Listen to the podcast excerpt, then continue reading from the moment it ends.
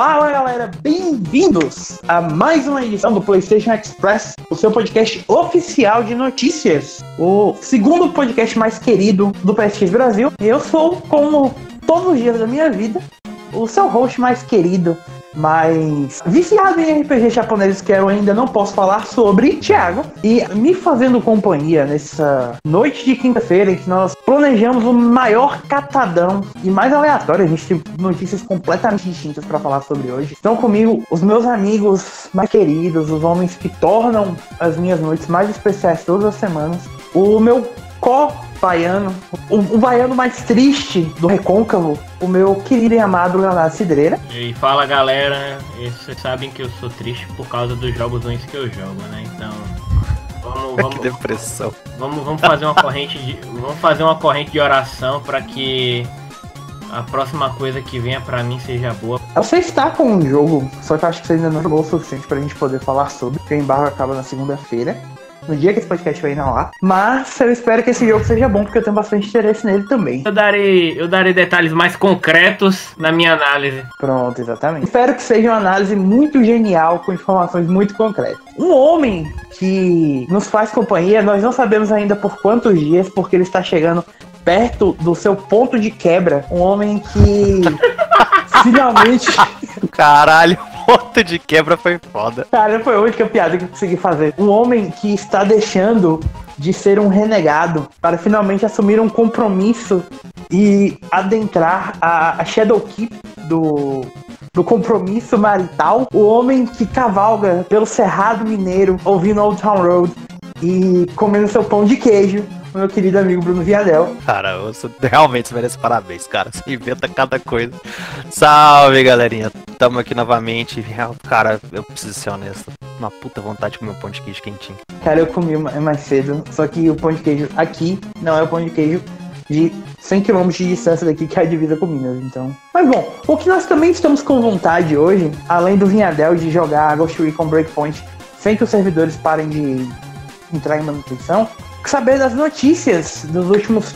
da última semana, na verdade. A gente não vai comentar tanto sobre a, o que aconteceu na semana retrasada, porque a gente já teve um podcast dedicado só para a principal notícia da semana passada, que foi The Last of Us Part 2. Então, nós vamos fazer um resumão do que aconteceu ao longo dos últimos 8, 10 dias mais ou menos, para vocês ficarem mais ou menos em dias com o que de mais importante aconteceu no nosso, no nosso mundinho. Caso vocês queiram se manter ainda mais antenados, sigam a gente no arroba PS3 Brasil no Twitter, arroba Brasil no Instagram, facebook.com.br ps3br, youtube.com.br playstation 3 Brasil. Sigam o podcast no Spotify, no podcast, Apple Podcasts, onde vocês preferirem. Mas, meus amigos, foi uma semana, foi uma semana movimentada, a gente teve bastante coisa. Ah, entre essas coisas, Algo que eu acho importante a gente começar falando é sobre um evento que está chegando.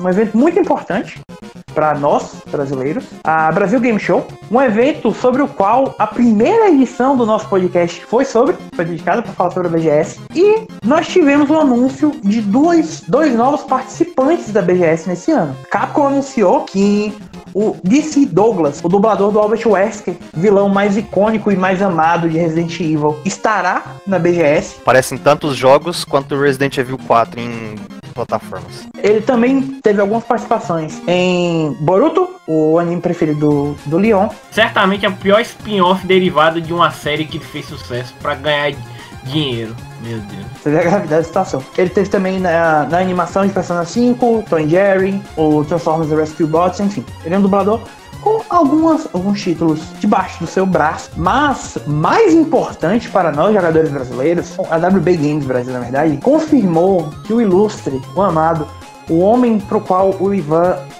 dorme olhando todas as noites, estará no Brasil. O Ed Boon, o produtor e criador, diretor criativo de Mortal Kombat e Injustice, também estará na BGS. Só vou falar uma coisa, viu, Ivan? Se você estiver escutando isso aqui, não tem nada a ver com essa piada que ele fez aí. É tudo por conta dele. O, o Ivan mais importante, obviamente. Ele vai ter um meet and greet nos dias 12 e 13 de outubro.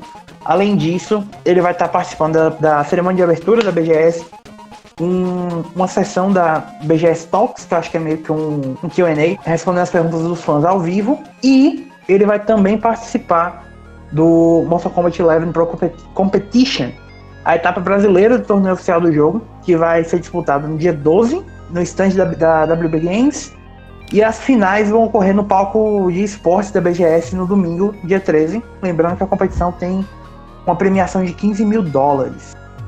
E a pontuação talvez leve à final da, da Pro Competition em Chicago, nos Estados Unidos, em março de 2020. Vocês teriam vontade de conhecer o Ed Boon? Rapaz, imagina tomar uma trollada do Ed Boon ao vivo. Porque o Ed Boon é conhecido como um troll fantástico no Twitter, né? Pelo menos isso ele é bom. Ao vivo deve ser melhor ainda. É, eu imagino a cara das pessoas que tomarem piada dele no palco. Tipo, eu não sei se a pessoa vai ficar tipo, porra, eu tomei piada do Ed Boon. Caralho, eu fui humilhado em, na frente de todo mundo. Praticamente, cara teve sorte de ser humilhado pelo Ed Boon. Mas é bacana, né? Você vê, eu lembro que na época do Mortal Kombat 9, quando anunciaram e tal, teve um dos desenvolvedores que era um brasileiro que ele veio no. Não foi na BGS, mas ele veio num evento, acho que da Warner de, de promoção do jogo e tal. É, e ele comentou e tal, falou que o Ed Boon tinha vontade de vir, uma parada assim, se não me engano e tal. Bom, tá aí, o cara tá aí.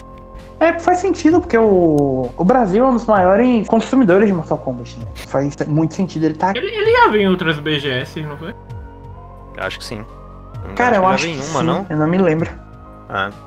Sim, pra quem tiver oportunidade não pôde ir, se ele veio em alguma. Eu acredito que ele veio em uma BGS, se não me engano. 2017, eu acho, alguma coisa assim. Eu Não, acredito. não também. tenho certeza. É, então aproveita, vai lá, dá uma conferida se for nos dias abertos ao público aí, aproveitem.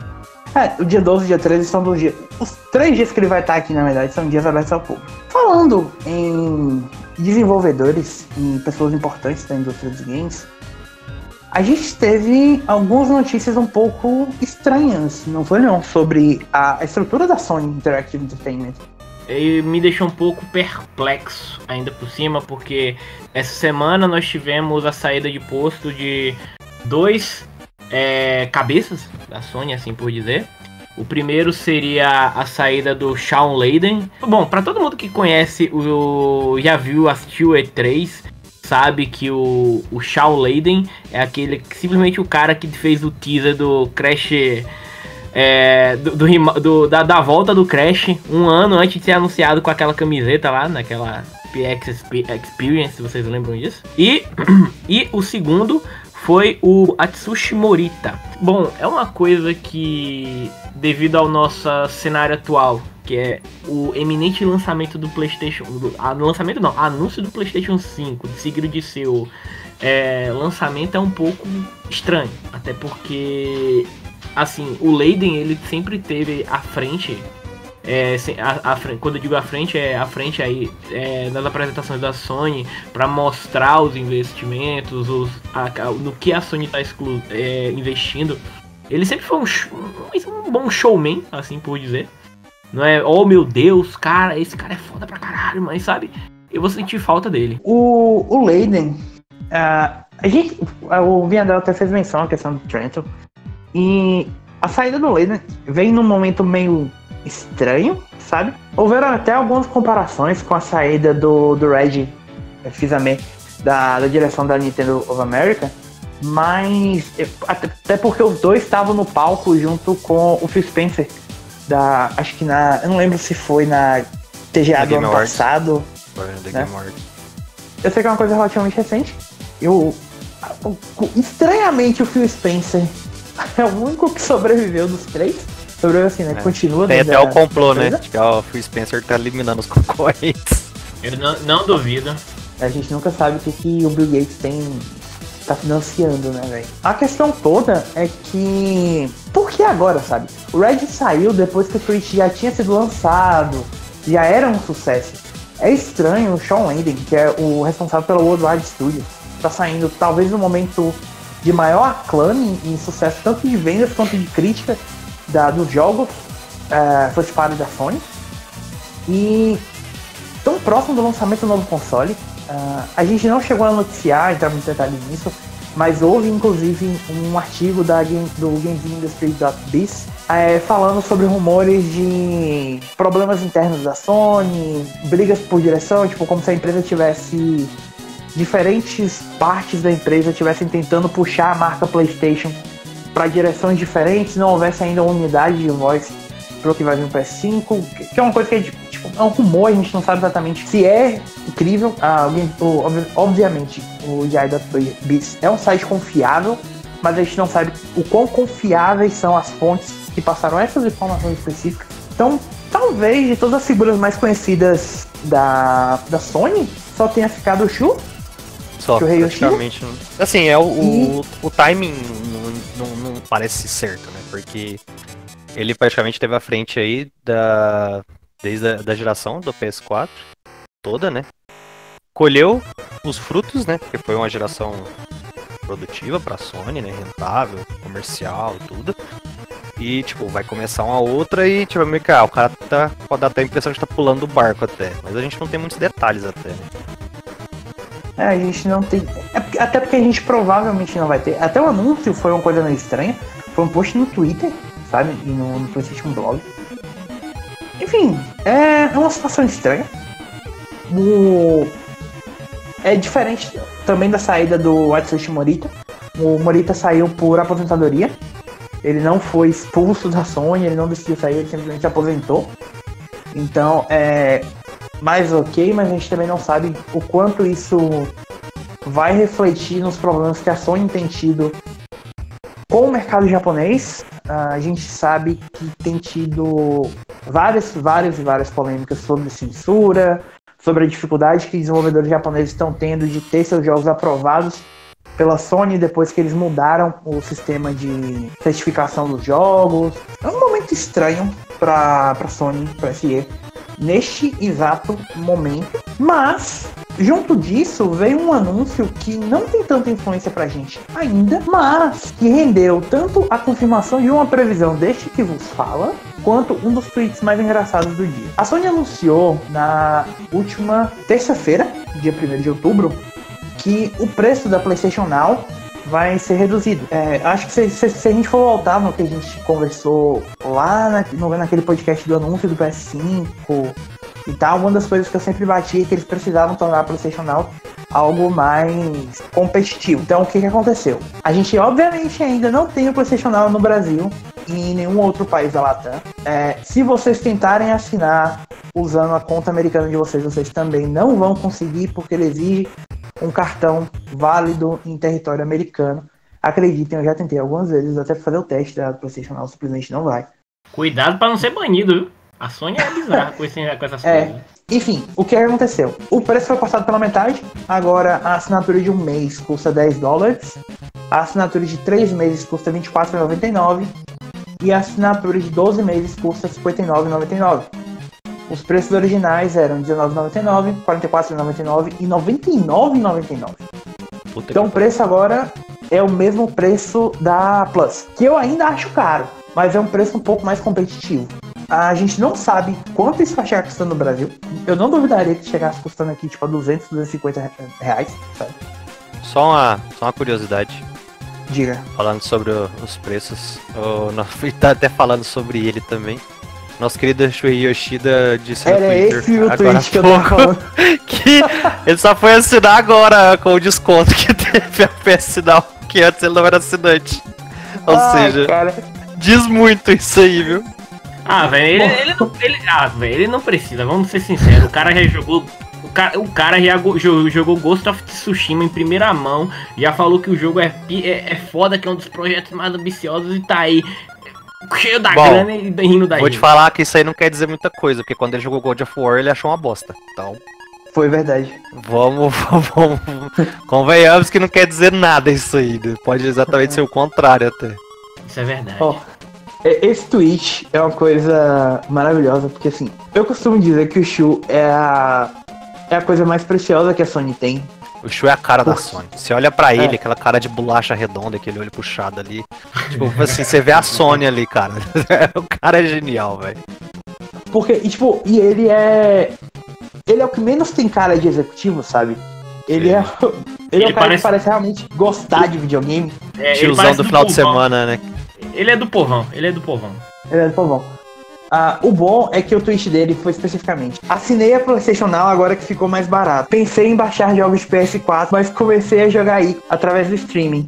É um tweet tão puro, tão fofo, sabe? Tipo, Whatever, até, né? Tipo, tipo, vou jogar Tipo, o que eu quero, gente. Mas isso meio que mostra também o, o quão caro era e o quão pouco interessante o PlayStation Now era. Convenhamos que, se eu não me engano, tipo, o número mais recente que a gente tinha tido era de 800 mil assinantes, uma coisa assim. Que já é Que é um considerável, número né? bem baixo. É, mas ainda assim é um número relativamente baixo. O- É, vamos, vamos levar em conta Até isso pelo aí preço, que é, a, a Microsoft está sendo bem agressiva com o Game Pass. Bem, a gente não fala só de, de Game Pass a um dólar aí que seja, um real, sei lá. É São Real! Só que assim, questão de título. Você tá lançando Gears of War 5 Day One lá no Game Pass pro cara que pagou um real. Entendeu? Tipo assim, é... Ah, é questionável. Tá, beleza, mas é agressivo. Ou seja, ganhou assinatura? Com certeza, cara. Muitos caras vão ficar? Com certeza. Vão continuar investindo nisso. Então, tipo, a Sony precisava dar um. Tava na hora dela dar. mexer o peão dela ali, porque nesse jogo de xadrez aí vai ficando apertado. Parte desse jogo de xadrez foi justamente a inclusão de God of War, Infamous Second Son e Uncharted 4 por três meses na PlayStation Now. E talvez o mais surpreendente foi um quarto jogo que foi incluso nesse pacote, que foi GTA V. GTA? V faz parte. É, tipo, eles vão ficar disponíveis por três meses só, mas GTA V, cara, tipo, eu. É um negócio meio bem agressivo. Só para efeito de comparação, o que a gente tava falando, o preço da assinatura mensal do Xbox Game Pass Ultimate, que é o que inclui o, o Game Pass e a Live Gold, é de 15 dólares. Então, se a gente eventualmente tiver um pacote da PlayStation Plus com o PlayStation Now mais ou menos nessa faixa, talvez torne, um- torne um negócio mais interessante, entendeu? E vamos pensar isso aí como se fosse a Plus da geração passada. Entendeu? A gente tinha lá Sim. a, IGC, né? E, e, tipo, não era obrigado a jogar online, nem nada, beleza. É um serviço que começou a crescer ali. É, o que a galera tá falando é que um, grande passo que vai ser na próxima geração é exatamente as assinaturas. Que, tipo, você vai ter o PS5 e você vai ter uma assinatura. Acho que a vantagem é que a pessoa, quem logicamente tiver condições para isso, a gente não fala em dinheiro, mas sim em questão de conexão, é de você só ligar o PS5 e já começar a jogar por stream qualquer coisa que você quiser pela assinatura que você já tem, entendeu? Então, tipo, a gente pode ver os primeiros passos desse tipo de evolução. A gente esperar pra ver o resto. Foi bom você falar, Viandel, na questão de não de exigir ou não Plus para jogar online, porque a gente teve uma pequena revelação sobre um certo jogo free to play que Oh, está exigindo PlayStation Now ou PlayStation Plus. É polêmica atrás de polêmica esse jogo, velho. Tá parecendo até Fallout 76, mano. Vai é ser, vai ser pacotão? Vamos falar de Destiny agora até não dá mais, né? Praticamente. Vamos, vamos, vamos. Vamos. Então vamos. É, o- é o nosso destino. É o nosso É. Eu destino. ia falar isso Ah, agora. shit. Eu preferia ficar no meu ponto de quebra nesse momento. É, a questão é: Destiny, nessa última segunda ou terça-feira, sei lá, não nem lembro, acho que foi terça que é o dia do Foi lançamento. É, a, a- saiu a versão New Light, que é a versão free to play do jogo. Né, que, Que é comentado. basicamente aquela versão que já tinha sido é, distribuída, entre aspas, na Plus, que é o jogo base, né? Sim, de certa forma sim. Então, é, eles liberaram a versão gratuita. Tipo, você, por exemplo, entrar no Steam hoje e baixar New Light, você só baixa e joga o ano 1 inteiro do Destiny, as raids do ano 1, as duas primeiras expansões e tal. Beleza. Você que jogou o Destiny pela Plus quando saiu, você recebeu o, o, o jogo base e depois eles liberaram as expansões, certo? Mais pra frente. Então, tipo, você tem a Plus, então você vai jogar o mesmo conteúdo praticamente, salvo algumas mudanças que tem da, da New Light. Então, o que acontece aqui? Se você, por exemplo, baixar jogos como Fortnite, é, Warframe, sei lá, deve ter um monte de jogo free to play e nenhum deles exigem a Plus pra jogar. O New Light exige. Então, tipo, se você baixar só o Destiny free to play, você não joga, você precisa da Plus algo diferente de vários outros jogos free que estão aí, né? Então a questão é que a Sony não tem mu- muito um, uma política para isso. Talvez é algo que deixa mais por Estou- conta das desenvolvedoras, né? O que a gente Estou deixa por conta. absolutamente chocado que a Sony não tem uma política unificada Mas pra uma coisa. Mas É triste. Não tem nem pra censura direito, né, cara? Quem dirá pra os caras lançarem Cara, jogo. Não tem nem pra troféu, quanto mais É, pra como os caras vão lançar básico. jogo. Então, tipo assim, se você é assinante Plus e joga o Destiny 2 por lá, beleza. Se você não é, você tem que assinar Plus. Se você parar a sua Plus, você perde o seu Destiny que tá na Plus. Então, cara, você tem que assinar Plus pra jogar Destiny de uma forma ou de outra. É o jogo mais mercenário da história dessa geração, pelo menos. Não, mas agora que a Band está livre das garras da Activision, vai melhorar. Cara, a gente deveria fazer um cast só pra falar de Destiny, cara. Tipo, toda essa história e tal. Porque pra mim isso aí foi a maior balela que a galera comprou. Porque é um absurdo. Só pra dar um resumo, cara. A Bang foi responsável por desenvolver o Destiny 2 e a Forsaken até hoje. Foi a única coisa que ela fez. Tudo o resto, as Seasons e tudo, foi desenvolvido pela Vicarious Vision e pela Raimund Studios. Studios que a Activision forneceu pra eles porque eles não conseguiam é, ter, ter recurso pra desenvolver conteúdo. Durante o Destiny 1, quando começaram a questionar isso, por que, que demorava a sair tanto conteúdo, que a galera consumia muito rápido, eles falaram que eu nunca ia conseguir. O que, que eles fizeram? Vamos meter microtransação, que pelo menos financia e a gente consegue terceirizar o serviço. Meter, isso foi ideia da Bank, tá? Então só pra ter, tipo assim, ah, Activision é mercenária, que é a microtransação. Não foi, tá? Então, os caras não conseguiram criar conteúdo, meteram microtransação, não conseguem entregar, fizeram a Forsaken, tipo, um marketing já meia boca, porque o jogo já tava meio capado pra baixo, sem moral, vendeu abaixo do que esperava. Aí você vai culpar a Activision porque o jogo não teve resultado. Lógico que vai, né? Lembrando que a, a Vicarious Vision, depois que saiu de Destiny, fez o quê? Crash Bandicoot Insane Trilogy. E antes disso, tinha sido responsável pela última mina de ouro da Activision, que foi Skylanders, né? A gente poderia fazer um cast só por conta de todas essas histórias da Bang, Destiny, Halo, Microsoft e tudo. Porque os caras, É. pra quando eles ficam independentes, eles estouram champanhe, mas quando eles fazem a merda, eles escondem. Exatamente. E o engraçado é que mesmo fazendo tanta merda, e Destiny sendo um jogo em que a, a base de fãs, a base de jogadores parece constantemente frustrada, a gente acaba tendo uma notícia, pra mim, surpreendente, de que, pelo menos pelas informações da, do grupo NPD, Destiny é a segunda maior franquia de FPS dos Estados Unidos. Na moral, as pessoas têm. só pra Call of Duty. As pessoas estão muito doentes, velho. As pessoas estão. Esse mundo não. Esse mundo. Você percebe que o mundo tá em caos quando Destiny é a segunda franquia de, de FPS mais, sabe, lucrativa. Eu aceitaria se fosse Borderlands. Eu aceitaria se fosse. Na moral, eu só aceitaria se fosse Borderlands. Cara, eu, eu ainda tenho um ponto que eu falo pra todo mundo, acho que eu já até comentei aqui. A Destiny teve muita sorte, porque eles trouxeram uma promessa de, e pra uma galera, tipo, que nunca conhecia MMO, nunca pegou nada de um jogo assim na- das plataformas do console. Porque eles lançaram o Destiny não só pra consoles, e o 2 lançou primeiro pra consoles, depois foi pro PC, que aí beleza, espalhou. Mas o público principal deles era uma galera que não tinha muito conhecimento disso, entendeu? Tipo, quem ficava só em console, quem só jogou em console, não, não tinha uma ideia de, sei lá, de um Star Wars MMO, de um Diablo, que seja só no PC na época e tal. Então eles aproveitaram muito isso, sabe? A galera empolgou com esse negócio do negócio recorrente, de ter o que fazer, de procurar coisa e tal. E outra é que eles trouxeram essa promessa e mostraram, tipo, a gente sabe fazer gameplay. E realmente, o gameplay de Destiny é muito bom. É, eles fizeram, trouxeram isso de Halo e já tinha experiência disso. Então, tipo, eles venderam a ideia muito bem vendida. E por isso que é o sucesso que é, cara. Pelo menos, logicamente, o que eu imagino ser um grande fator pra isso. Foi uma coisa que eu acho que. Eu não lembro se a gente. Eu sei que a gente conversou sobre isso fora da gravação na, na semana passada, quando a gente estava conversando sobre Borderlands 3, jogo analisado recentemente pelo Bruno. Uhum. Mas assim, Borderlands é meio que o pai do, dos looter shooters modernos.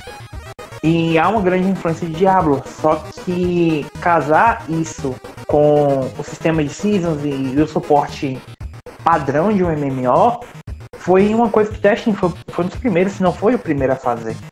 Pelo menos foi o primeiro a fazer a nível né? mainstream, né? É, exatamente, isso aí realmente foi. Então, tipo, eles aproveitaram muito o boom de que tiveram essa oportunidade. Por exemplo, se você troca as bolas aí, sei lá, pega. Ah, não sei, cara, The Division, por exemplo, que tivesse feito isso no início, entendeu? Talvez a gente estaria falando que The Division é, é, a- é o jogo de terceira pessoa mais jogado dos Estados Unidos. Então, eu acho que foi muito do time certo, o, a- o mercado certo, o produto certo. Então, acertaram em cheio nisso aí. Agora, a qualidade a gente já sabe que é um pouco É. questionável quanto a isso. É, Querendo ou não, o legado de Destiny, pelo menos na questão do sucesso, vai ficar por toda a história, né? A- desconsiderando, considerando todos os gêneros, Destiny é a sétima franquia mais lucrativa em questão de em questão de dólares movimentados, ou seja, é, venda de unidades, microtransações e tudo, é a sétima franquia mais bem sucedida dos Estados Unidos. Nessa Claro. É isso aí. Isso aí vai bacana. É, vamos lá. Os dois- Eu já sei o que ele ia falar. Mano, na moral, os dois últimos, os dois últimos anos, os dois últimos décimos, certe... décimos terceiros de Vinhadel foi diretamente pra comprar coisa pro Destiny, velho. Coitado, desse terceiro vem a Ele que, mano, não, na moral, vocês ficam aí dizendo que eu jogo jogo ruim, mas vocês ficam aturando este ser que, que, que está alimentando a Activision, a- alimentava, né? Porque agora é a, é a Band, que está alimentando as garras da Band com essas microtransações. Gente, mas não é, cara. Pensa. Destiny 2, 60 dólares. Primeira expansão, 20 dólares. Segunda expansão, 20 dólares. Forsaken, 50 dólares. Season, 40 dólares. É, agora Shadowkeep, 35 dólares. Cara, Aí agora quem pagou os 60 dólares no jogo se fudeu, porque. exato, tá porque tá graça. free.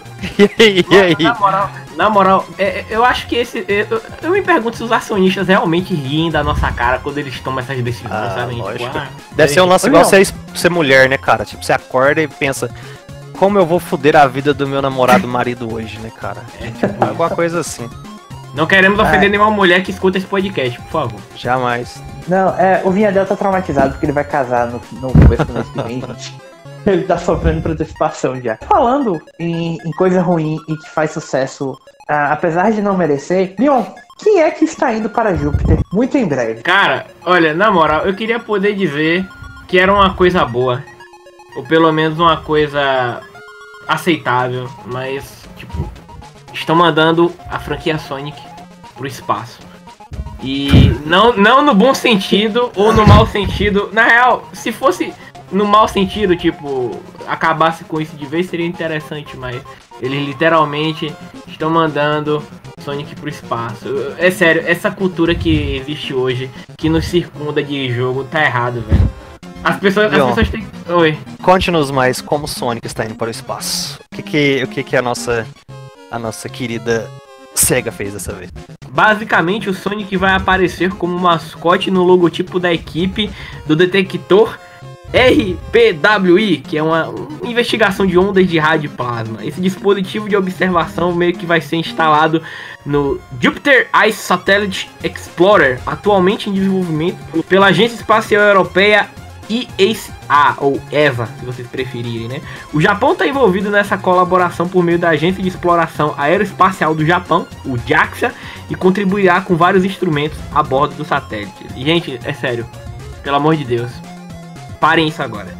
É, A sonda está sendo programada para ser lançada em 2022, chegando em Júpiter em 2029. Então, é, eu acredito que até lá ah, eles vão se arrepender de ter decidido isso. Eu aposto que Sonic vai meio que falir a franquia, tá ligado? Até lá e eles vão falar assim, porra, que- de quem foi a ideia de ter metido esse ouriço maldito nessa merda, né? Deixa eu te Mas- contar uma coisa. Hã? Essa merda já passou do ponto de acabar. Tem pelo menos uns 20 anos. Mais Vou falar um 10, negócio pra vocês, sério, sério essa mesmo. Vai sobreviver. Não, eles poderiam fazer o seguinte, aproveitem a oportunidade que tá mandando um negócio pro espaço, gente, manda o resto. Some aí com tudo, a arte do jogo, o código fonte. Acaba com isso, pelo amor de Deus. Só o Ivan gosta Manda de Sonic aqui no planeta, junto. cara. Pelo amor de Deus, ninguém quer isso mais, cara. Ah, dá tempo de lançar pelo menos mais uns 4 jogos ruins de Sonic até lá. Um em 2029 pra comemorar a chegada. Provavelmente, inclusive, Vai um ter remake Sonic em- Mania 3, 4, 5, 6. Em 2029 teremos o lançamento do remake em 8K de Sonic pariu. 06. Versão do diretor com comentários e, diretor, é, e ainda a possibilidade de trocar o modelo daquela princesinha por, sei lá, fala um- uma personagem overrated. É, pela Mas vocês estão vocês estão esquecendo que vai ter a parceria. Que quando sair o remake do Sonic, aí eles vão se juntar com a Capcom e vai sair o remake do Resident Evil 4 aí pra isso aí também. Ah, sim, Galera- verdade. Galera, eu só quero deixar claro que eu não, eu particularmente não odeio Sonic, eu só falo Sonic na brincadeira porque o Ivan gosta, viu? Se vocês forem odiar, Cara. odeiem eles. Odeiem eles dois.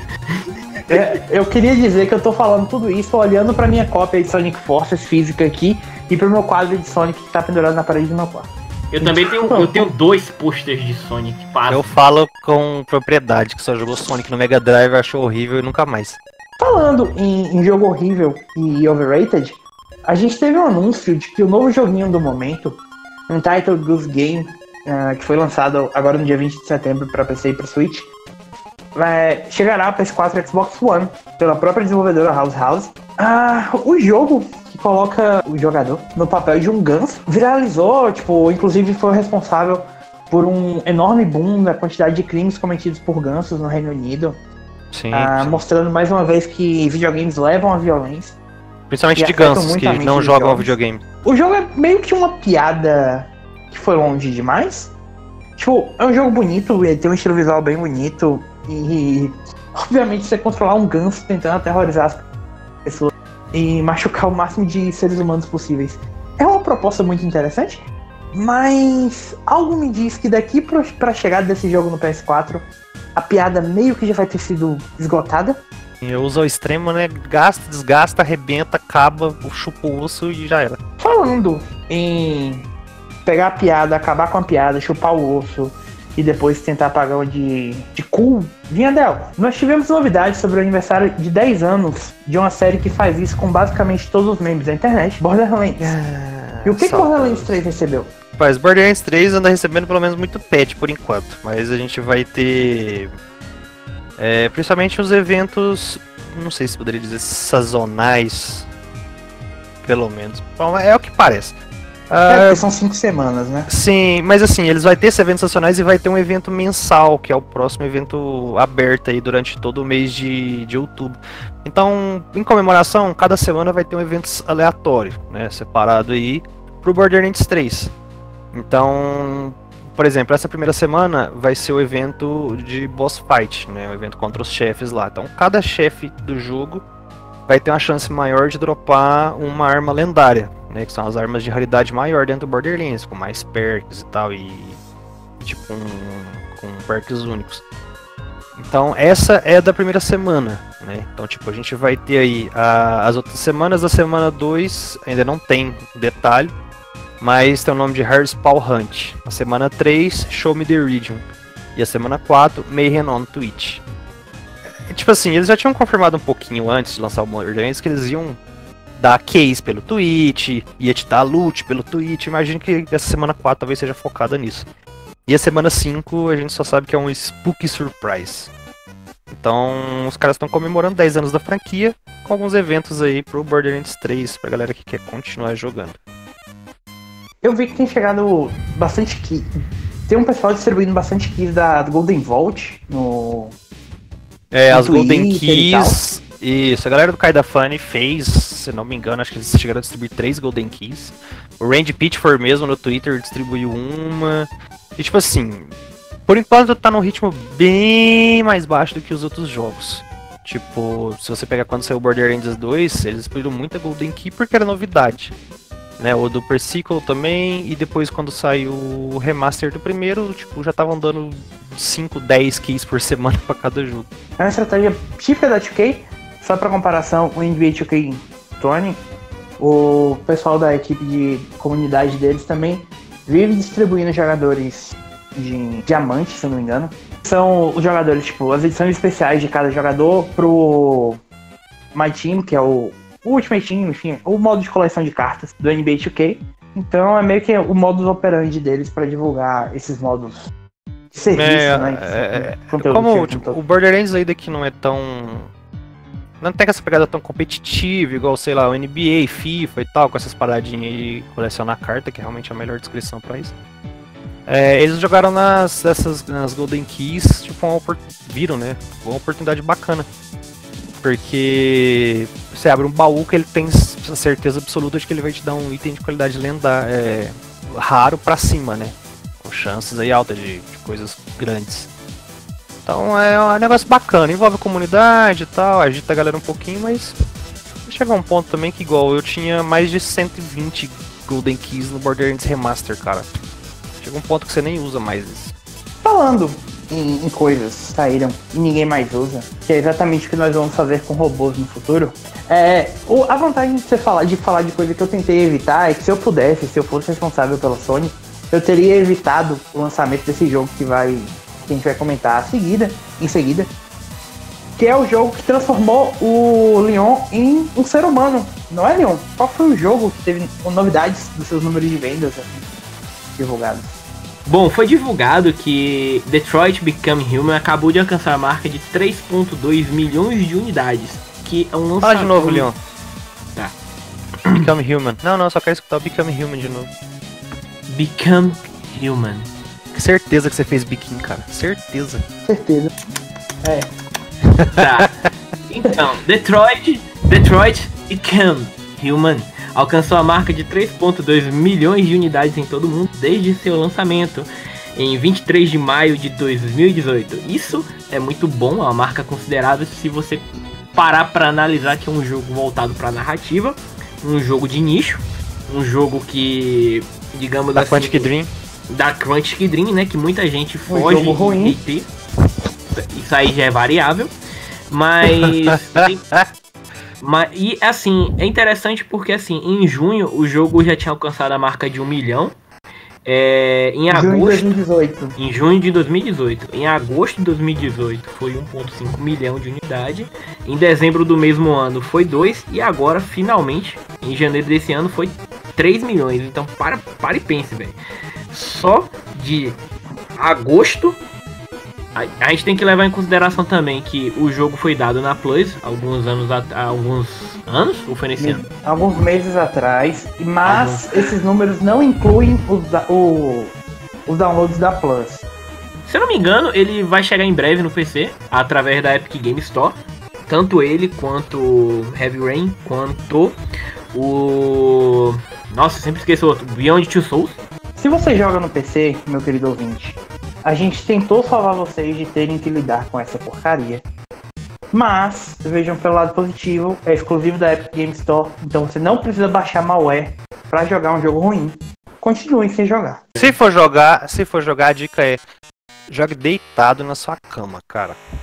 Gente, eu só quero deixar claro que eu não compactuo com esse tipo Ah, você gosta de jogo ruim, né, velho? Fazer o quê? Seguindo em frente, porque eu não quero me delongar discutindo sobre Detroit antes que eu comece a ter reação alérgica. Eu não vou virar humano. Eu vou virar, na verdade, um fantasma. Ou melhor, um ladrão fantasma. Porque nós tivemos a divulgação do último Morgana's Report, a série de vídeos mensais que a Atlus vem divulgando para mostrar as novidades de Persona 5 Royal. É, a gente não comentou sobre os Morgana Reports anteriores, porque eram coisas meio passadas.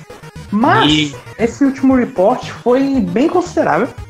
A gente teve alguns detalhes sobre o My Palace, que vai ser meio que uma base de operações que você vai poder customizar, alterar a aparência do protagonista, enfim, fazer uma série de coisas. Além disso, talvez mais significante, a gente teve um anúncio de dois DLCs para o Challenge Battle, que vai ser um dos novos conteúdos que vão chegar para Velvet Room com essa com o Persona 5 Royal. Nesses DLCs será possível jogar com os outros dois protagonistas da trilogia Persona, que como todo mundo sabe, a Atlus começou a série Persona no 3, ninguém sabe como, mas só existe Persona 3, 4 e 5. Será possível jogar tanto com o Minato quanto com o Yu Narukami na, nesses DLCs, inclusive com as suas personas que serão disponíveis, apesar de que as personas já eram DLC do, do Persona 5, né? Então isso não é tão novidade assim. Isso é uma coisa que eu particularmente odeio da Atlus. É. Tipo assim, a galera não querendo, não querendo ser chato, mas a galera, a fanbase é muito noiada quando se trata de Persona 3 e 4. Principalmente por causa do Persona 3 e spoiler, assim, de um jogo de anos atrás. Mas o fucking, o fucking protagonista ele meio que se sacrifica e fica, sei Ele, lá. é, pra, quem não, pra quem não sabe, é meio que uma piada interna da, da comunidade de Shin Megami Tensei, que o nome do, do Minato é Dorkun, porque ele vira uma porta no final de Persona 3. Literalmente. Literalmente Meu vira uma porta. E o Deus pior é céu. que. E o pior é que assim, eles vão fazendo. Não, isso já tem desde o Persona Arena Ultimax. Que é fazendo teaser como se o Minato fosse voltar a qualquer momento. Aí eles lançam um personagem parecido, faz isso, faz aquilo. Aí, aí sempre tem um maluco, tipo eu nos comentários, que fala: Não, o Minato vai voltar, tá ligado? Não, esse cara claramente é o Minato. Eles estão fazendo isso desde o The, The- desde o Persona 3 FES, cara. Pois é. O The Answer já é meio que um tigre pra volta do Minato. Mano, mano, a quantidade de gente que baba ovo pro Minato é absurda. Absurda, simplesmente absurda a quantidade de É gente. porque foi o último bom protagonista de Persona, então. Pois é, e o pior de tudo, pra vocês terem noção, o, o- no jogo de luta do Persona tem todo mundo menos o fucking cara. Porque a Atlus não quer, a Atlus prefere ficar fazendo assim, ó. Ó, você quer? Você quer? Não vai ter não. Na verdade, a pergunta mais importante é: cadê a Maia? A Ma- ah, velho, esquece a Maia. Esquece a Maia. Então, lembrando, obviamente, Persona 2 é muito, é muito, muito, infinitamente superior a Persona 4. A outra informação importante que foi divulgada meio que aleatoriamente em uma entrevista do design de personagens da, da série Persona pra Game Informer é que Persona 5 Royal chegará ao ocidente em março de 2020. Ou seja, ou a SEGA é muito burra ou ela é muito corajosa pra jogar Persona 5 Royal de cara contra The Last of Us Part 2 e Final Fantasy VII Remake. Cara, talvez com Final Fantasy concorre, né? Sei lá, acho que o jogo é muito. Tem um público muito certo dele já, pra dizer que concorre assim. Não sei, eu nunca joguei Persona, não tenho o menor interesse por tudo que eu já Mas vi. contra Final Fantasy, cara, Contra é Final Fantasy é muito- certeza. É certeza. Aí eu acho que é bobeira. Eu acho que essa porra devia lançar nesse ano ainda, cara. Achei que ia sair agora em outubro, novembro, sei lá. É, tá aí agora na. Acho que no final dessa semana. Talvez quando vocês já estiverem ouvindo, quando estiverem ouvindo, já vai ter sido lançado no Japão. Eles vão demorar acho que 4, 5 meses mais ou menos pra localizar o jogo. Porque a SEGA não lança jogos simultaneamente no mundo. Tá? Tipo, os jogos saem primeiro no Japão, depois saem do lado de cá. É porque pega o dinheiro que ganha de lá pra poder. Pra poder Bancar, localizar, é. gente. É, porque a situação tá feia. Falando em um RPG que vai sair agora, esse ano ainda, mais precisamente, curiosamente, em outubro de 29, e é um dos meus jogos mais aguardados pro ano. Eu não sei nem como isso aconteceu, porque eu não sou um grande fã da série, mas eu tô bem ansioso pra esse jogo. É o lançamento do Atelier Risa Ever Darkness and the Secret Hideout, o mais Quê? novo Atelier só aceita. Só aceita, Ever Vinhadel. Darkness Vinhadel, and the Secret Hideout. Vinhadel, não E pergunta. Viadel, não pergunta, Viadel. Não Passou. E pergunta. acredite, acredite, esse nome ainda é melhor do que o nome, nome japonês traduzido. Deve ser alguma coisa muito bizarra. Pera, O ateliê Risa não é aquele ateliê que a protagonista tem umas colchonas, velho? Exatamente, e aí que eu ia chegar. O grande sucesso do Atelier Risa do Japão, aparentemente, é o jogo mais vendido da série na sua, na sua semana de lançamento na história. Lembrando que a série começou. A série tem 22 anos. O primeiro ateliê, que ainda é da época que o jogo se chamava Manakemia, é do PS1. Então, isso não é coisa nova. Eu gosto, eu, eu- eu vou me arrepender disso, mas por favor, Thiago, fale uma ordem cronológica de jogos da série Ateliê para nossos Ah. ouvintes assistir, jogarem na sequência O, o e sem se pior. confundir. O pior disso é que a série é dividida em várias, várias e várias e várias trilogias. E pra completar, a série ainda é anual. Cara, o Ateliê Risa é o segundo ateliê da linha principal que saiu esse ano. Porque já teve o Ateliê Lulua, saiu mais Cara, um foi. Eu não lembro. Foi ano passado que teve três ateliê. Saiu três, teve remaster, sei lá o que, teve três. O que é? que aconteceu? A gente tem Ateliê Marie para PS1, depois Ateliê L também para PS1, o Ateliê Lily, Judy e Violette para PS2, que é uma, uma saga. Depois tem o Ateliê Iris, Iris 2 e Iris 3 para PS2, que é outra saga. Manakemia, Manakemia 2, que é outra saga, também PS2. Aí tem o PS3, que a gente tem Ateliê Rona, Totori Meruru, que é uma trilogia que é essa que você tá pensando que foi remasterizada com os três jogos saindo ao mesmo tempo no final do ano passado para PS4. Hum, Lembrando que esse jogo já tinha tido um remake para PS Vita. Depois disso tem Ateliê Eixa, Eixa Loge e o Ateliê Shali, são os três da trilogia Dusk,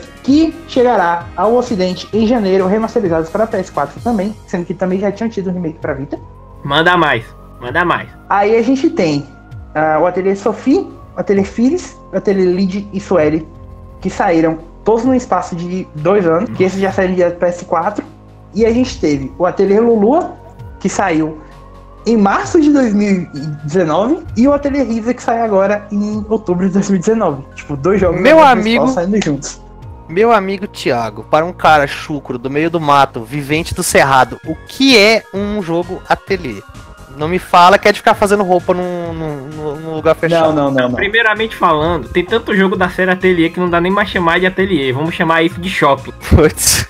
Eu queria dizer que o Vinhadel reclamou do, do, do nome do jogo mas o nome do jogo em, em japonês é pior, porque é The Queen of Eternal Darkness in the Secret Hideout. Tá. Porra, essa porra tá parecendo loja da Marisa, todo, todo canto Muito... aparece um, velho. Muito melhor esse nome, deveriam ter deixado esse. Eu gostava do, do Queen Darkness, mas enfim. É... O Atelier é uma série de jogos em que você controla uma menina que é um alquimista, dono de um ateliê, pra fazer itens e tal. E que basicamente a mecânica central do jogo é explorar dungeons para conseguir material para poder voltar e fazer as receitas para ir melhorando enquanto alquimista, ficando mais popular e tal, ganhando mais dinheiro. É basicamente isso tudo. Eu certo. costumo dizer que Atelier é a principal série de RPG Slice of Life que existe, porque ele é meio, ele é bem, bem mais parado do que você espera de um RPG. Nesses 97 Atelier que você citou aí, todos são a mesma coisa. Ah, basicamente. Ah, dá o próximo. Eu lembro que eu conheci Atelier pelas análises do site e assim, o chato é você conseguir acessar acesso a esses jogos. Assim, o, o remaster que eles estão lançando é bom, é porque torna o jogo mais acessível. Porque se você for buscar esses jogos, especialmente no PS3, as duas trilogias, acho que são duas ou é três trilogias no PS3, são né, Thiago? Três trilogias no PS3. Só que a você... terceira também saiu pra PS4. É, são nove jogos, cara. E assim, são jogos caros, físicos, e quase nunca entra em promoção na PSN. É, e quando tem promoção, a Koei costuma pegar bem pesado. E, tipo, as promoções originais meio que fazer, tipo, cada jogo ficar 25 dólares. Que era o mais barato que chegava, sabe? A série Atelier tá, é, tem tanto personagem que literalmente meteram eles no, no, no, no All Star Heroes lá do, do, do, do jogo da Koei. Qual é o nome, Thiago? All Stars? Warriors All Stars, na verdade. Warriors All Stars vocês estão entendendo isso? Meteram Sim, ateliê com os caras lá, velho. Mas é lógico, ué. Tem 180 jogos do negócio, cara. Até é doido. Tem. E é uma série bem, bem popular lá, obviamente, uh, com, a, com a Risa. Graças às grandíssimas coxas dela. Se tornou ainda mais popular, chegando ao seu ápice. E era um jogo que eu achei que ia flopar, cara. Eu tinha certeza que o jogo não ia vender tão bem assim. Justamente porque já tinha saído um outro esse ano. As coxas venderam. o jogo mais um. O poder das coxas, cara. Por isso que tem tanta girl vendendo água do banho. Pra você ver aí, ó. ó a, Square Enix, a Square Enix penou pra terminar, fechar uma trilogia de Kingdom Hearts. Os caras já lançam, tipo, todo ano estão lançando uma trilogia nova aí, tá Eles já pensam assim, você quer trilogia? Mano, eu já lanço um triplo de trilogia no mesmo console pra você. Que Toma, três. Se lançar, se, se pegarem. Se a próxima trilogia de Kingdom Hearts for focada numa mulher com coxa larga, tá todo. Sai em menos de 3 anos. Deus me livre de ter mais Kingdom Hearts.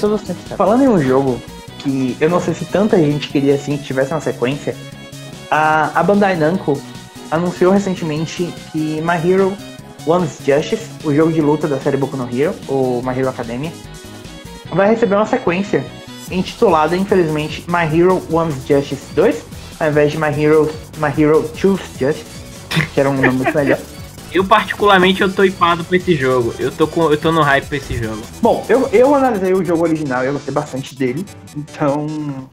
Eu só peço pra que vocês tomem cuidado, porque se o Leão tá hypado pra alguma coisa, é bom sinal, não é? Não, não é isso. É porque eu acompanho o mangá de Boku no Hero, ou My Hero Academia pro pessoal ocidental. E assim, o arco que vai lançar agora em outubro. É o jogo é focado na quarta temporada, que exatamente é que sai agora em outubro. essa quarta temporada é simples, vai ser simplesmente fenomenal. É o melhor arco que teve até agora no mangá.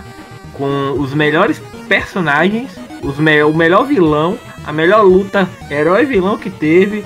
E cara, na moral, vocês que, que são fãs de Boku no Hero, vocês vão se impressionar muito com essa temporada. E compre esse jogo para dar suporte a mais jogos de Boku no Hero. A gente precisa disso. Pra Bom, preencher o gap que a, a série Storm deixou nos nossos corações. E que nunca será preenchida com Boruto. A gente, vírgula, mas tudo bem, né? Deixa o Leon ser feliz. aproveitando, fazer só um parênteses aqui, a gente não vai comentar tanto sobre isso, mas a CyberConnect 2, a desenvolvedora da série Ultimate Ninja Storm, tava fazendo alguns teasers no Twitter sobre um possível novo jogo de anime. Então, bora ver o que, que vai vir por aí. Rezem, rezem pra ser algo de Kimetsu no Yaiba. Pelo amor de Deus. Cara, foi a primeira coisa que eu pensei, ainda mais com o sucesso, o tipo, o filme anunciado e tal. Mano, semana que vem tô anunciando e, a- e- e- a gente vai acertar. Você vai ver, velho. Você vai ver. A gente teve já um anúncio, já foram confirmados ah, os retornos do Midoriya, obviamente, o, do Bakugo, do Todoroki, da Ochako, do Daijiro Kirishima, o Inazura Ioarashi, do Endeavor, do, do Denki Kaminari, da Fumikage Tokoyama, do Kyoka Jiro, da Momo, do, do Dabi e do Toga. Além disso, foram confirmados como novos personagens o Mirio Togata, o Nijiri Hado, Tamaki Amadiki, a Mina Ashido, o Minoru Mineta, a, o Kaichizaki e a Tomura Shigaraki com uma forma civil. Essas informações todas vieram do último trailer e já deixa um elenco maior do que o do jogo anterior, eu acho. Que é, um, como eu disse, é um jogo bem legal. A capa ficou até bem interessantezinha com o All e com o Midoriya o famoso Deku no, no meio com seu punho brilhante. Eu, a capa Mas- ficou foda por causa do Lemillion. o- Do vulgo Mirio Togata. Puta personagem Sim, sim. foda do caralho. Próximas novidades nós voltaremos a falar sobre isso, meus queridos amigos. Agora, Bruno, a gente tá falando aqui de jogo de anime que ninguém se importa, então eu queria sua opinião sobre um jogo de HQ, filme, que ninguém se importa. Porque foi você que analisou o Conan Exiles, correto? Sim. Ah, e a gente teve algumas novidades sobre a desenvolvedora, ou é a publisher, do Conan Exile. É, a Funcom né, é a desenvolvedora e publisher do Conan Exiles. E, é, tipo assim, eles já acho que já tinham, não sei se eram eles, mas já tinham feito o jogo do Conan na geração anterior, se não me engano. E eles fizeram o outro agora o Conan com um lance mais sandbox, né, de exploração, construção. É o Minecraft para adultos, Minecraft bárbaro. Oh meu Deus. É, é, é hora Mine-. Minecraft onde você pode definir o tamanho da sua rola. É, exatamente, né? Um Minecraft onde você pode ser um tripé humano. Quase. então, a, a Falcom ela até tinha adquirido os direitos do Duna, né, para desenvolver um jogo dos mesmos moldes de Conan Exiles. E o que aconteceu é que a nossa querida Tencent, A dona do mundo, sabe. basicamente. praticamente, né, e do onde o nosso amigo Daniel Armadi é, que é o querido cupincha funcionário lá, a, a Tencent adquiriu 29% da Funcom. Então, eles é, são agora acionista majoritário da empresa. E que, tipo, se você tá achando que, meu Deus, é muito. ah, é, Fique sabendo que a, a Tencent já comprou metade do mundo. Ubisoft, é, a Epic, sei lá mais quem. Ela tem. a- até metade de vocês. A- A Vocês Tencent é dona da Riot, a desenvolvedora por trás League do of League of Legends. Ela é a principal acionista da Epic, da Supercell, da Ubisoft, da Paradox, da Frontier e da Miniclip.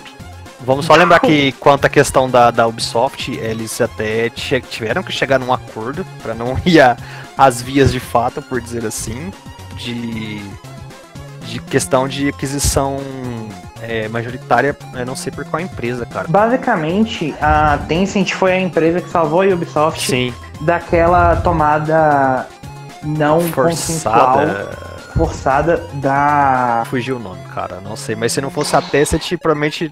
Muito provavelmente, talvez a Odyssey não teria existido. De alguma forma, agradeça. Só que a Tencent tá, tá, tipo, vão dominar o mundo, literalmente, entendeu? eles não lançam console porque não querem. Jesus Ah, eles têm muito poder no mercado mobile, né, chinês. Então, tipo, devido às grandes restrições que o país tem, eles conseguiram adequar bem nisso lá, criar muito conteúdo mobile, é, Só- tipo, colocar coisa lá e tal. Só um parêntese, foi a Tencent quem salvou a Ubisoft da Vivendi. Da Vivendi, Exato. que é a dona da Activision, né? É, e que, tá, e que já tinha conseguido comprar outra empresa do outro irmão, que é a Ubisoft e a Game, Game Loft. Era, eram os dois irmãos, cada um era dono de uma empresa. A Vivendi já tinha comprado a Game Loft, estava tentando comprar a Ubisoft aos poucos.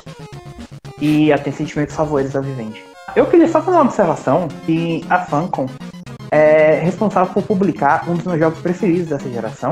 Ah, o jogo do pato. Exatamente o jogo do pato. Ah, eu escrevi a notícia e lembrei do Thiago. Ah, é o jogo do pato. Salvaram o jogo do pato no meio. Ah, cara. Ah, o, o jogo do pato que teve um DLC do Alce que cospe fogo. Então. O jogo do pato teve a DLC do Alce. a melhor coisa que eu poderia escutar hoje. Ai, cara. É, se vocês não jogaram, gente, por favor, joguem Mutant, Mutant Year Zero Road to Eden. É, é simplesmente fabuloso. É o melhor clone de XCOM que saiu nessa geração, sabe? Tipo, só perde mesmo pra XCOM 2. Então, Cara, eu. É, assim. É um jogo realmente bom. É, eu, saiu, saiu até de gratuitamente na Epic Game Store tem um ou dois meses. Exatamente. E assim, mano, deem a- apoio a essa, a essa desenvolvedora aí, porque os caras têm talento. A, a propósito, o nome da desenvolvedora é Bearded Ladies. Então, mulheres barbadas desenvolveram um jogo com um pato falante, que é um clone do Patolino, que é amigo de um meio humano, meio javali, e que depois conhece um alce que cospe fogo. Então, Cara, genial, cara. Genial. Genial, não velho. poderia pedir mais. O design do- dos personagens me lembra, sabe o que, Thiago? O, o que? A franquia que o segundo jogo vai flopar hard, porque não, tá, tá sendo hipado por todo mundo, entre The aspas. Last of Us? Não, é um jogo. Vou dar uma dica. É feito pela Ubisoft. Sei, Beyond. Good and Evil 2. Ah, Ah, sim, cara, é é verdade. porque Nossa, no Beyond Good and eu Evil esqueço que isso vai até existir. é isso, tá, É. tá vendo? Vocês até esqueceram, porque o jogo vai flopar tão hard que. Não, eles já fizeram 10 lives aí, meia hora aí de conteúdo mostrando o cara flutuando, most- na- soltando peido lá pra flutuar no espaço. É. Uma coisa que eles fizeram desse jogo até hoje. Falando, é, em compensação, um jogo que não vai ser flop, né, Bruno? É The Last of Us Part 2. Last of Us Parte 2. É muita coisa, muitas informações tivemos recentemente. E a galera, tipo, se você conhece a Naughty Dog, você sabe que os caras são meio bitolados com algumas coisas, né? Tipo, vai lembrar, sei lá, dos cabelos do Nathan Drake, a posição das mãos quando se aproxima da parede. Os caras sempre foram muito loucos em detalhe. Então, uma coisa que eles colocaram recentemente, revelaram principalmente, é que cada ser vivo em The Last of Us Parte 2 vai ter batimento cardíaco e respiração, e isso vai interferir no stealth de alguma forma. Então, tipo, se você tá correndo com a L igual doido e de repente entra stealth, não é ah, fácil assim não, viu? Ela vai estar ofegante, ela vai estar com batimento mais rápido. Tipo, um clicker pode escutar ela mais fácil nessas condições. Então, os caras estão se apegando aos detalhes de forma agressiva, igual sempre fizeram com os jogos deles mesmo. O que eu acho ridículo é porque quando a Naughty Dog faz essas paradas, todo mundo levanta a mão, bate papo, fala, uh, gote, gote. É Quando, Kojima faz essas paradas nos jogos, né? Todo mundo fica falando, ai que pai, tá gastando dinheiro à toa. ah." Leon, o cara colocou mijo no jogo. É uma mecânica importante que se adequa naquele universo. Tá bom, vamos esperar sair, a gente Tá, conversa é. isso depois. A diferença é que a questão do, do, do batimento cardíaco em The Last of Us Part 2 é pra tornar o stealth mais difícil, porque no primeiro jogo ele acaba meio que virando um negócio muito simplificado. Vira padrãozão, E- cara, eu acho. É. Eu não curto muito por causa daquilo. Então muito do que eles fizeram foi justamente pra resolver isso, sabe? Pra facilitar as coisas. Esse é detalhe, tipo, com um pezinho na realidade, de certa forma, porque realmente é uma coisa que acontece, né? Você tem a sua respiração, ela fica mais alta, fica mais ofegante. Isso também envolve os inimigos. Então, tipo, você mata um cara, a galera começa a ficar nervosa. o cara pode ficar com o batimento acelerado, fica mais fácil para ele escutar a respiração dele e tal. Vai ser. Eu sempre gosto de fazer isso no Batman lá, quando você deixava o último cara por último, ele ficava loucaço. O batimento ia no talo, ele ficava nervoso, gritando, então você ia lá e, e pegar. Vai ser mais ou menos a mesma coisa. Eu só queria deixar, aproveitar essa deixa pra só mandar um salve aí pra galera que comentou aí no último podcast da gente sobre o The Last of Us Parte 2. Foi muito legal. É, um salve aí pro Leandro, que disse like como sempre. Pro Jamie Cotamax, que disse: Eu sei o que não esperar. Multiplayer. Pois é, eu também não quero multiplayer no jogo. Eu, não, eu nem espero, só espero uma single player mesmo. Pro Capitão PlayStation, que disse que ótimo podcast, parabéns. E pro Danilo que falou, velho, eu tenho um PS4, certamente vou pegar The Last of Us, mas vocês não acham que estão babando muito pra um simples jogo? Não. Não, eu acho que não. Um salve para todo mundo. Se você quiser um salve também, dito por essa minha voz linda, maravilhosa, sexy e atraente. De gralha. É só? Depois dessa, ninguém mais, né, Leon? Aí você é. acaba, né, cara? É só, por favor, escrever aí nos comentários do YouTube ou da postagem que a gente faz do podcast no site.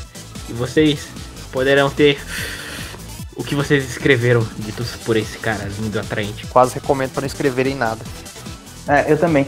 Falando em não escrever nada e salves que não serão recebidos, Bruno Vinhadel, qual foi a notícia que inclusive o senhor redigiu no finalzinho da tarde, que entrou aos 48 do segundo tempo do nosso podcast, que foi um anúncio triste. Né? Anúncio triste, galera, assim, principalmente pro pessoal que trabalha e gosta de ver, sei lá, seu trabalho reconhecido de alguma forma, nas premiações que temos e tal. A notícia triste é que a Peraí, deixa eu Associação dos WGA, Escritores da é, América. Associação dos Escritores da América, WGA. Eles não vão ter mais, ou pelo menos nessa edição agora, que eles avaliam durante o ano de 2019 e a premiação acontece em 2020. É, eles não vão ter mais o prêmio para melhor roteiro de algum jogo, de algum videogame. Então eles eliminaram essa, essa categoria na premiação deles. Eu achei tipo, justo. Eu achei é justo. Sabe por quê? Ah. Porque ia ser muito controverso quando Death Stranding ganhasse essa categoria. Eu vou fingir que eu não escutei isso, e pra você ver que é justo o, o, prêmio existir, não ele não existir, é, God of War ganhou o ano passado.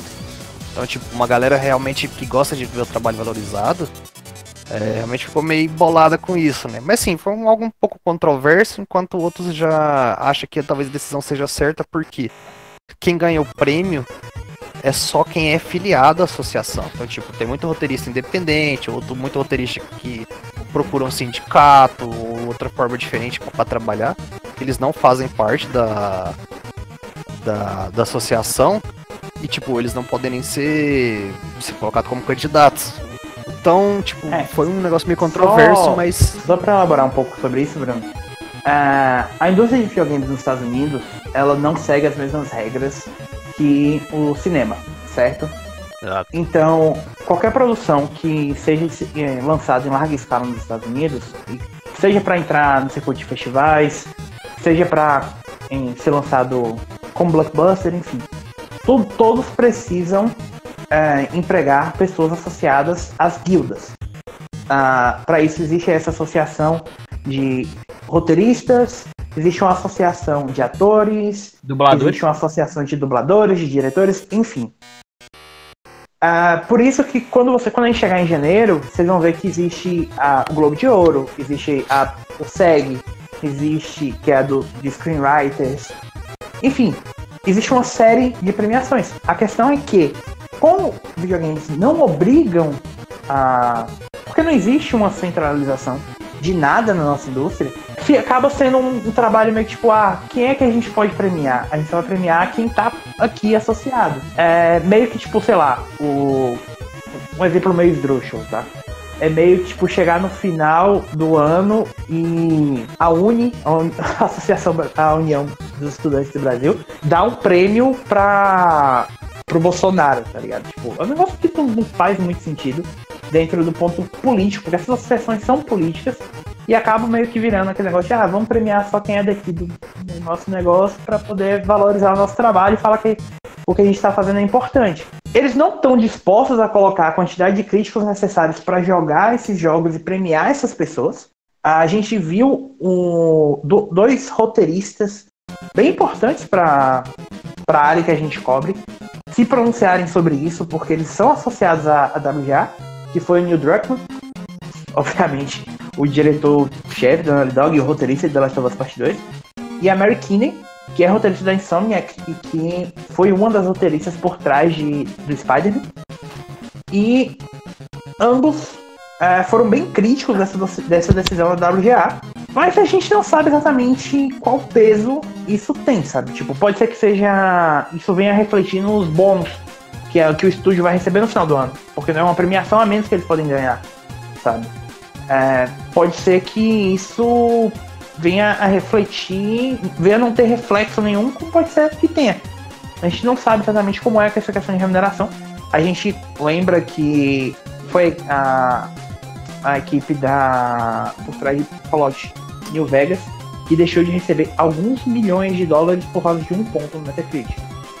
Então, pode parecer uma coisa boba pra gente, mas pode ser que tenha um peso muito grande pros estúdios envolvidos, sabe? Só que assim, é, no caso, é uma premiação fechada, então de certa forma, é. a galera fica revoltada porque, tipo, eles não precisam estar vinculados à associação, né? Eles podem, eles querem ter a escolha de se filiar ou não, mas se é uma premiação aberta, roteiro de videogame, seria bacana se fosse um negócio mais, mais amplo. Para todo mundo, é.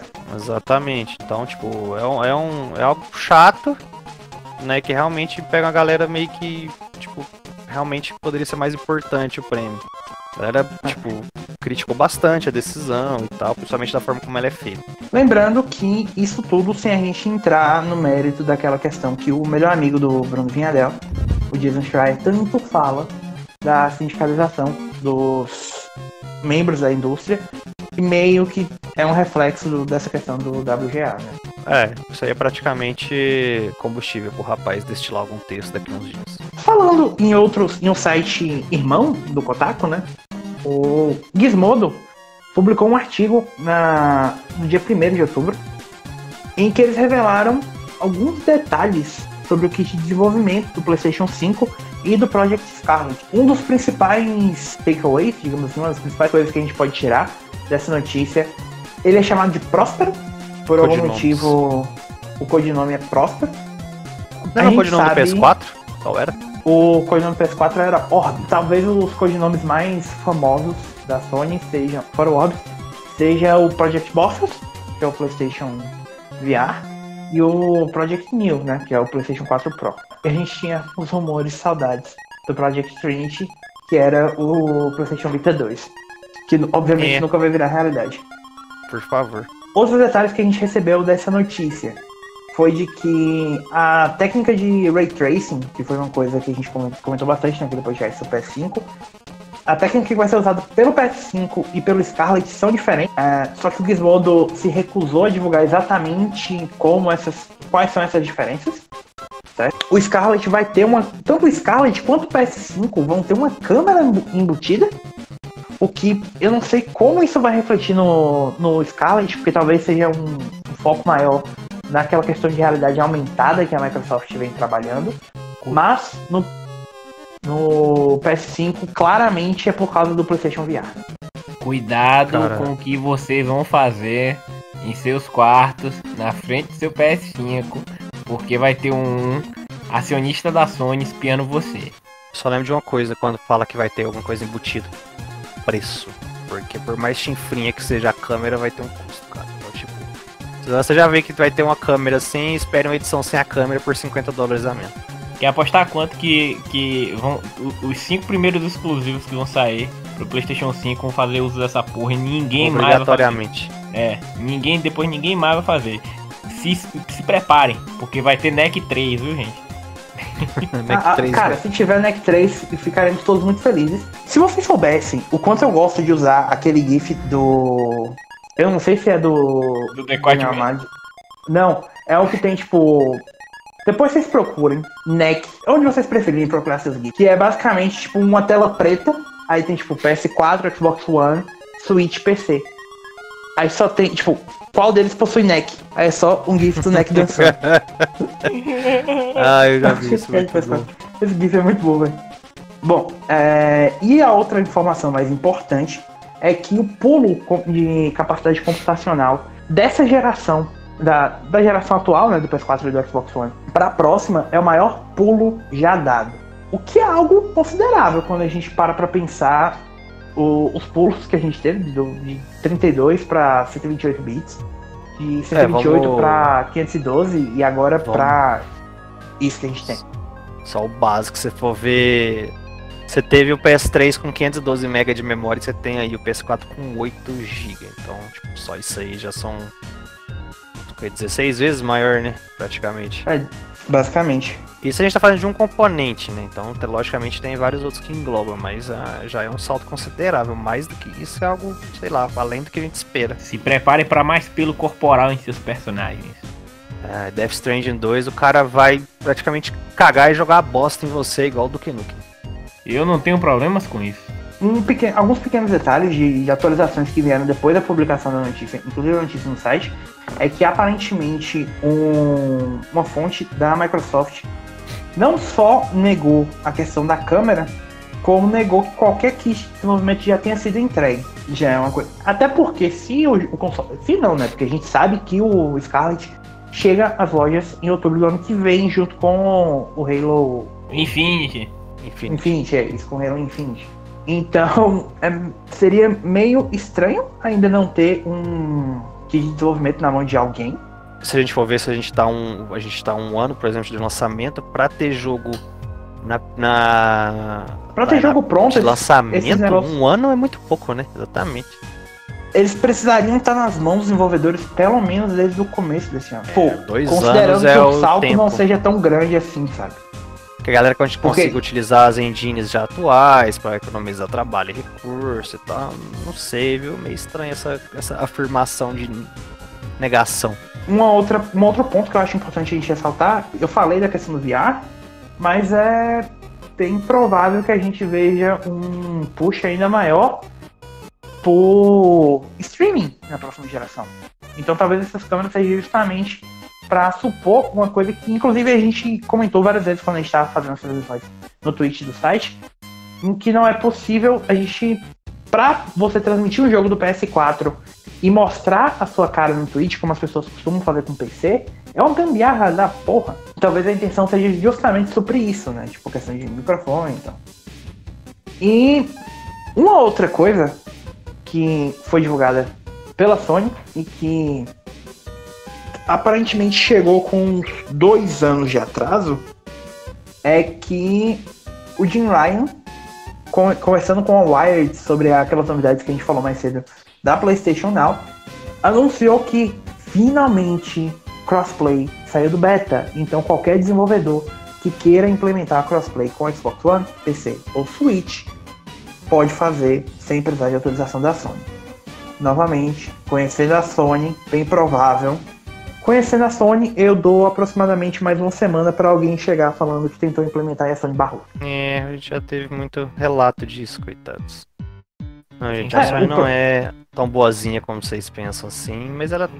Não diria que ela tem seus motivos, mas ela talvez seja das, das empresas aí a que é mais restrita com, com essas parcerias, talvez. Lembrando que muito provavelmente a, essa questão do crossplay ter, ter saído da beta agora se deu por causa de dois jogos. O lançamento do Destiny New Light, que a gente sabe de toda, todo o bafafá que foi ao redor da existência ou não de crossplay que ela teve no Destiny 2, quando, quando teve todo aquele evento da, do Google do Google Stadia, quando anunciaram para vocês lá.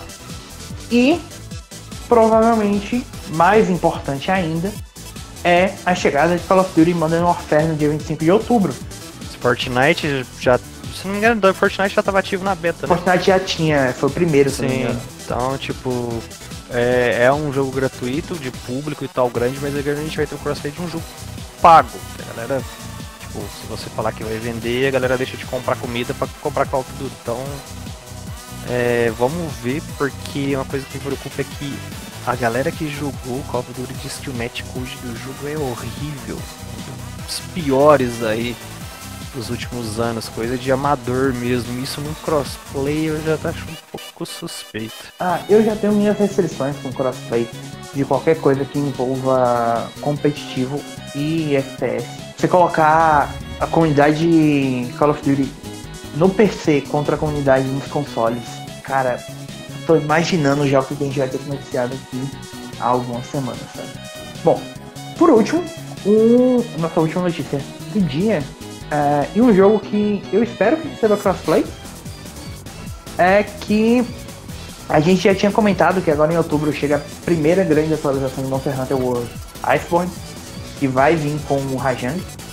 E a gente teve a revelação através da seção de eventos do PlayStation 4. E além do Rajang, a gente vai receber uma nova região. Dessa vez focada numa região vulcânica. A gente tem regiões de deserto, a gente tem floresta, tem a nova região do Iceborne, que é a região de gelo. E agora a gente vai receber uma região vulcânica com essa atualização, que lembrando é uma atualização completamente gratuita. E além disso, será possível receber visitantes em seu quarto, mas assim como o Leon, quando recebe visitantes no quarto dele, não terá qualquer tipo de intimidade, são apenas visitas. Já quero aproveitar e fazer um convite aberto para vocês virem aqui conhecer minhas action figures. Eu, se fosse vocês, não iriam. É, eu também acho melhor vocês não irem. Vi minha coleção de mangás.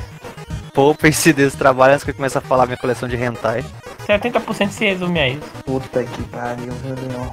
E justamente com essa declaração deprimente, não é nem Triste. Leon termina muito triste nossos casts. Vamos falar mal de Death Strange que termina melhor. Não. Ah, seria bem melhor mesmo. Bom, é, lembrando que a gente teve trailer de Death Stranding recente, eu não assisti, eu não vou assistir. Foda-se, o jogo já tá pra Ah, sair. é um Não trailerzinho pra dele, TV, É pai, coisa. é pai. é- Até eu, ó, é CG, nem, nem, nem vale a pena. Eu comecei a ver, vi que era CG e desliguei. É coisa pra Pois TV, gente, pra fazer. para fazer marketing barato. Então é isso, amiguinho. A gente volta na semana que vem com mais uma edição do PSX Plus, tá? Na outra semana, a gente, a gente provavelmente vai chegar com a cobertura das notícias da BGS.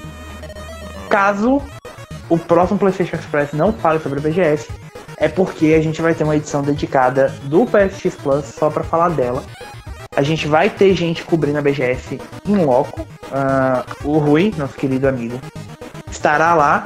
Além disso, nós vamos ter a, a Manu, que vocês conhecem do, do cast também.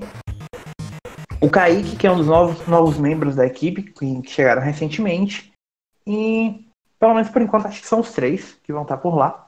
Então, se possível, a gente vai trazer os meninos para falar sobre o que, que eles jogaram, sobre o que, que eles viram na BGS. Mas a gente vai dando maiores detalhes sobre a cobertura da BGS no podcast, na próxima edição. Até lá, obviamente, vocês podem acompanhar tudo pelo site ou pelo nosso Twitter, na arroba PS3 Brasil. Fiquem, mantenham-se atualizados sobre a maior feira de games da América Latina. Está chegando, no Dia das Crianças. Mas, até lá, protejam-se, cuidem-se, não mijem nas calças igual o Norman Reedus e continuem Nossa. jogando. Ai, é isso aí, galera. Tomem cuidado com Death Stranding, que essa coisa não é certa. Tá? Abraços e até mais.